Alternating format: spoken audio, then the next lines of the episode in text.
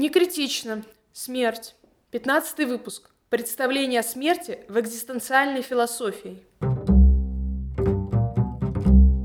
Экзистенциализм — это происходит от позднего латинского, после латинского экзистенция, существования. Это философское направление, возникшее накануне Первой мировой войны в России. Яркие представители этого направления — это Шестов или Бердяев.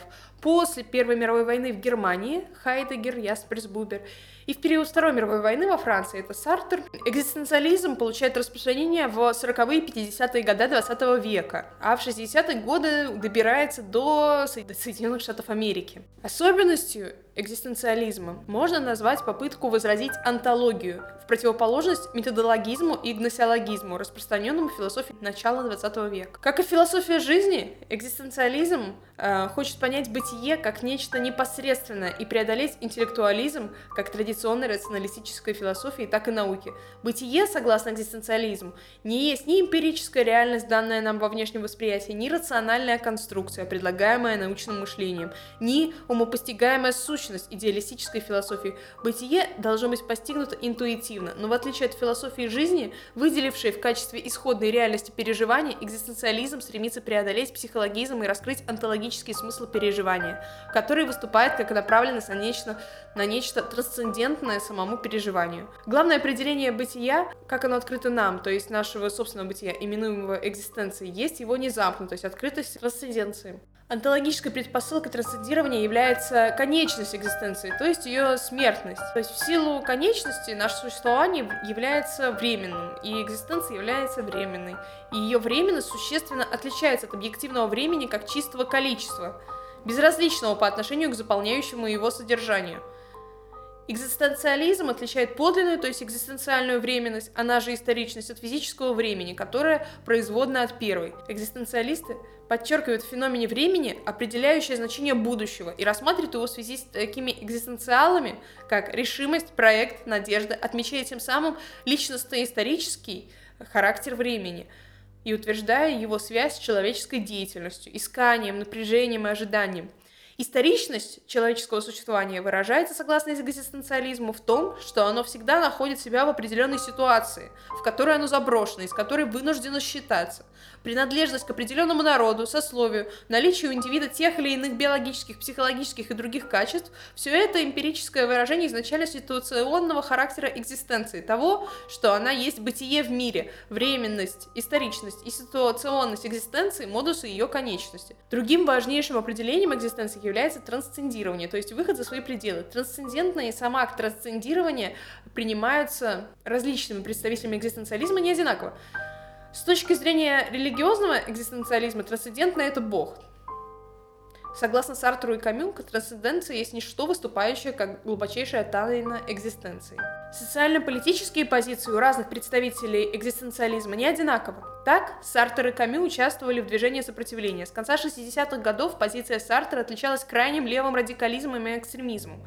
Концепции Сартера и Камю оказали известное влияние на социально-политическую программу движения новых левых. То есть это э, культ насилия, такой свободы, которая произра... перерастает уже в произвол. Политическая ориентация Ясперса и Марселя носила либеральный характер, а социально-политическим воззрениям Хайдегера присуща консервативная тенденция. Идея смерти в экзистенциализме.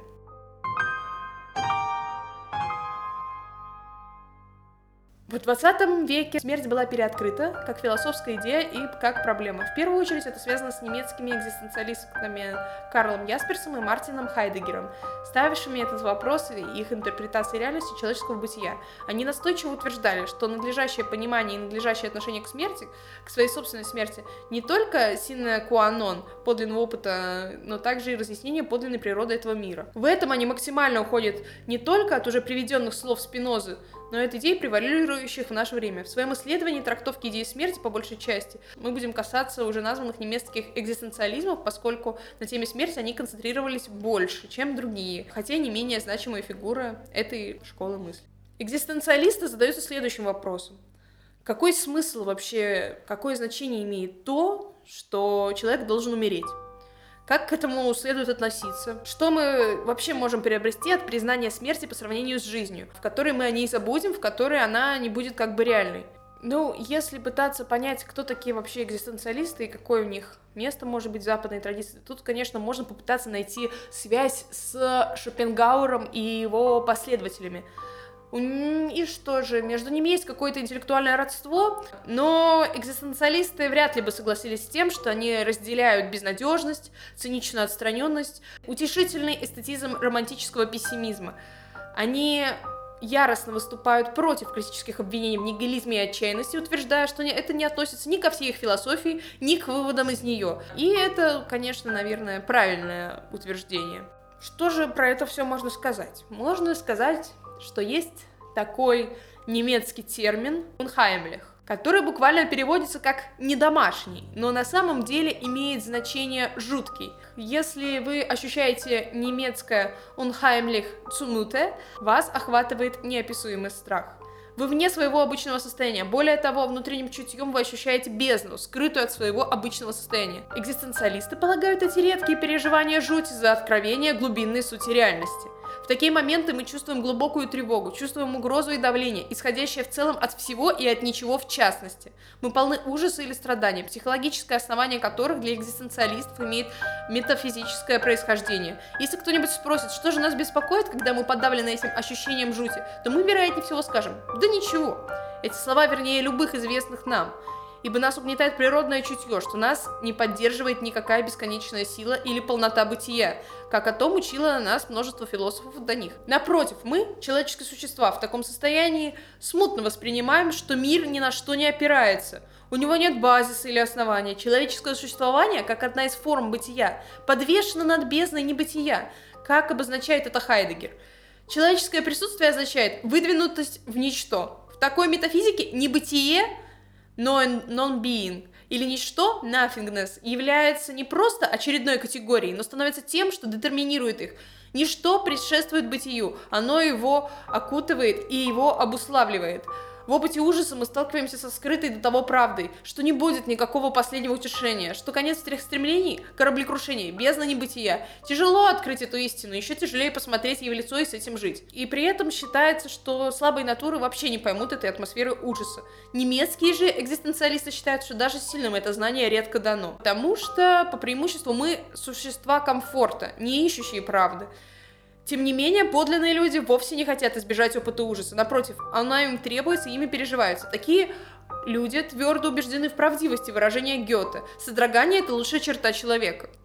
Только через потрясение нашего обычного состояния мы можем обрести спасение экзистенции и преодолеть первородный грех э, прозябанием повседневности. Но при этом для Ясписа, Хайдегера и Сартра спасение, проходящее через ужас, является посюсторонним опытом, происходящим из жизни в истине. Ужас не предшествует чему-либо, он раскрывает истину ничто и обуславливает наше понимание всех прочих истин. Как писал Ясперс, непостижимый характер мира должен открыться для нас, если мы хотим постичь истину этого мира. Экзистенциалисты говорят о правильном и ложном способе понимания человеческого состояния. Первостепенное значение для правильного пути имеет обнажение духа, когда с него сдираются все наши ухищрения, утешения и избегания. Нашим настоящим состоянием является состояние подверженности, поскольку в действительности мы беззащитны, обнажены перед ветром слепого случая. Существует немецкое причастие «геборген», которое переводится как «защищенный» или «укрытый», со своим значением имеет очаровательное чувство защищенности, тот комфорт, в котором мы находимся, будучи сокрытыми от предостерегающих опасностей. Геборген – это чувство маленькой птички в гнезде. Э, так чувствует себя дитя в лоне матери. Под подверженностью exposure понимается полная противоположность этому. Впрочем, для человеческих чувств желание защищенности и безопасности является не только неотъемлемой чертой изначальным побуждением, но также и трудно объяснимым самообманом. Выражаясь мистически, мы все подвержены зияющей бездне, известной ночи, прародительницы всего, с которой однажды вернемся. Ничтожно мало людей осознало это своим подлинным основанием, но разве количеством можно измерить правду? Возможно, что ясность понятия подверженности внес Карл Ясперс своим описанием того, что он назвал пограничной ситуацией. Каждый человек в каждый момент времени живет, и это, несомненно, в постоянно меняющейся и никогда полностью не схватываемой или до конца понимаемой ситуации. Они не изменяются разве что в своем явлении. Они в отношении отношении к нашему существованию окончательны. Они не допускают стороннего обозрения. В нашем существовании мы видим за ними более ничего иного. Они как стена, на которую мы наталкиваемся, у которой мы терпим крах. Мы не можем изменить их, но можем только привнести их к ясности, хотя не умеем объяснить и логически вывести их из-за чего-то другого. Эти ситуации раскрывают нам пределы нашего существования. Они неизбежны и являются определяющими для подлинной жизни. Эти переживания чувства вины и страданий, конфликтов, неожиданности и смерти. Опыт этих переживаний не может быть выражен строгими терминами. Их присутствие и явление скрыты для нашей привычной логики. Но если мы, решив узнать их ближе, вонзимся открытым взором в эти пограничные впечатления, то мы откроем для себя пограничный опыт, называемый экзистенциалистами истинным. Наиболее предельным видом духовной подверженности является подверженность, исходящая от смерти, этим самым непостижимым пограничным состоянием. Это то, что делает неизбежным кораблекрушение всей человеческой жизни. Смерть относится к человеческим состояниям как к таковым, но также к состоянию каждого из вас. Кораблекрушение окончательно, говорит Ясперс, подразумевая, что надежды на бессмертие являются тщетными. Наше хрупкое судно плывет в бескрайнем бескрайнем море без единичного порта. Принять этого факта, болезненного факта человеческой конечности, неизбежности нашей смерти, может придать нашей жизни осмысленности и значимости. Это путь освобождения через истину. Для самой откровенной близости с действительностью, вместе с ней готовность к подлинному кораблекрушению. Ну, Алина, я думаю, что тебе пора сказать про плодотворные способы отношения к смерти. Как можно сделать нашу смерть событием величайшей важности? Мне кажется, что на эти вопросы ты готова ответить.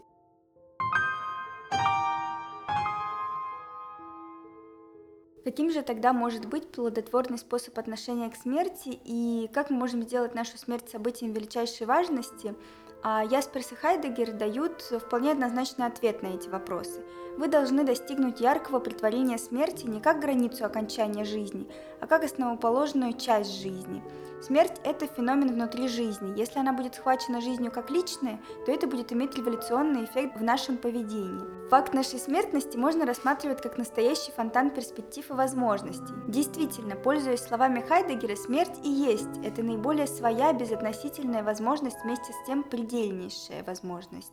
Однажды мы научимся принимать реальность смерти как величайшую возможность. Мы не будем просто пассивно ждать ее, как исчезающий биологический вид, не сосредоточенно размышлять над ней, не желать ускорить ее приход. Смерть будет считаться нами не нашим другом, не чем-то для нас незнакомым.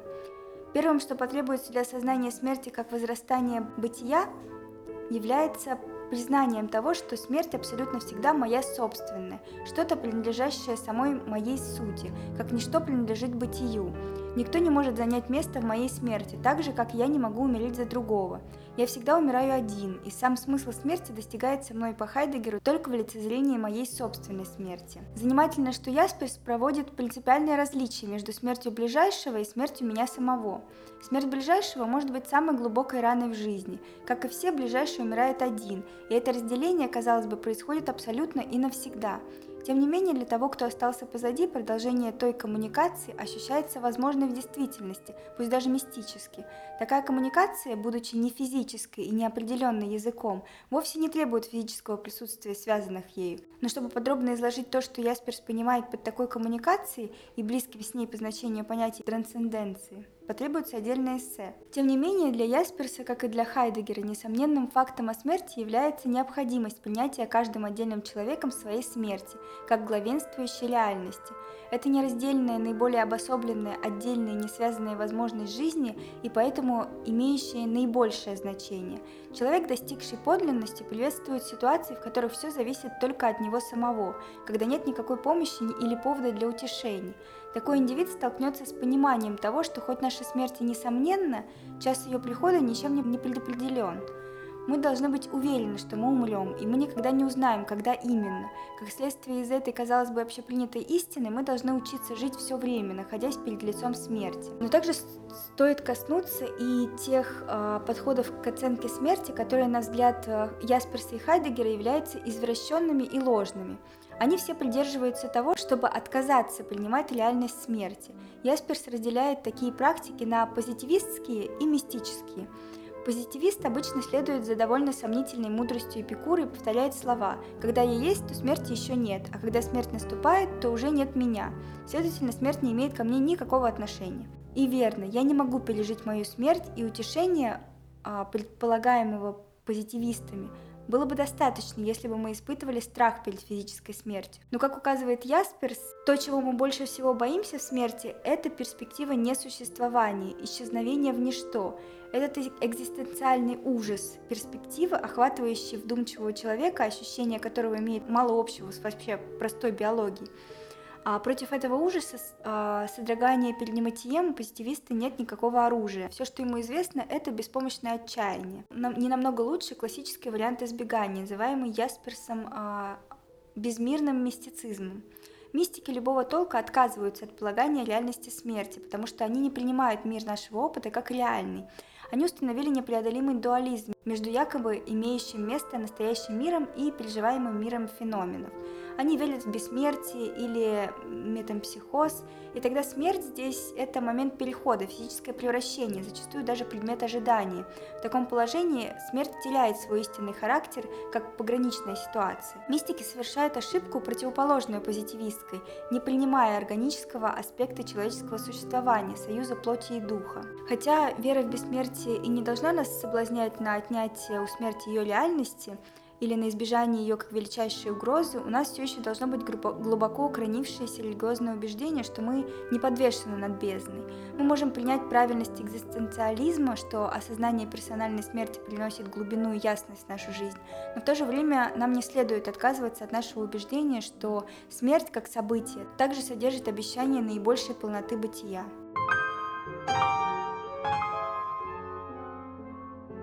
На этом наш выпуск про представление о смерти в экзистенциальной философии заканчивается. Мы познали всю глубину экзистенциального опустошения и кризиса, которую нам поведала Алина. Надеюсь, вы после этого все спокойно уснете, потому что я вряд ли. Всего хорошего. Оставайтесь с нами.